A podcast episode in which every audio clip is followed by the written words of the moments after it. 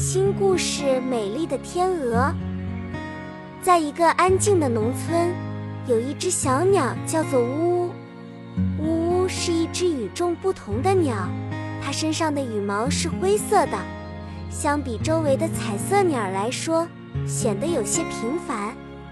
呜呜总是感到自己与众不同，因为它没有漂亮的羽毛。每天。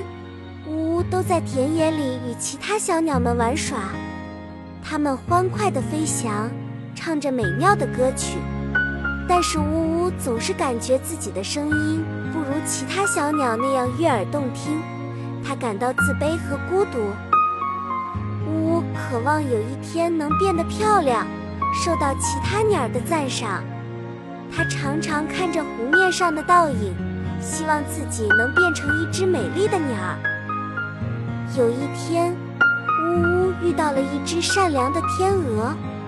天鹅告诉呜呜，它并不是一只丑陋的鸟，而是一只美丽的天鹅。呜呜难以置信地听着，它不敢相信自己是一只天鹅。呜呜与天鹅成为了好朋友，他们一起畅游在湖中。呜呜发现，它们的身姿优雅，羽毛洁白如雪。真的非常美丽，它们一起飞翔、歌唱，呜呜的声音也变得清澈动听。呜呜明白了，原来它一直都是一只天鹅，只是它还没有发现自己的真正美丽。它学会了接纳自己，珍惜自己的独特之处。呜呜回到了农村，它展翅高飞，用美丽的歌声告诉其他小鸟们。每个人都有自己独特的美丽，只需要用心去发现。从那天起，呜呜不再觉得自己是丑小鸟，它成为了农村的骄傲。其他小鸟们都羡慕它的美丽和歌声，它们一起欢快地飞舞在天空中，唱出了属于自己的快乐旋律。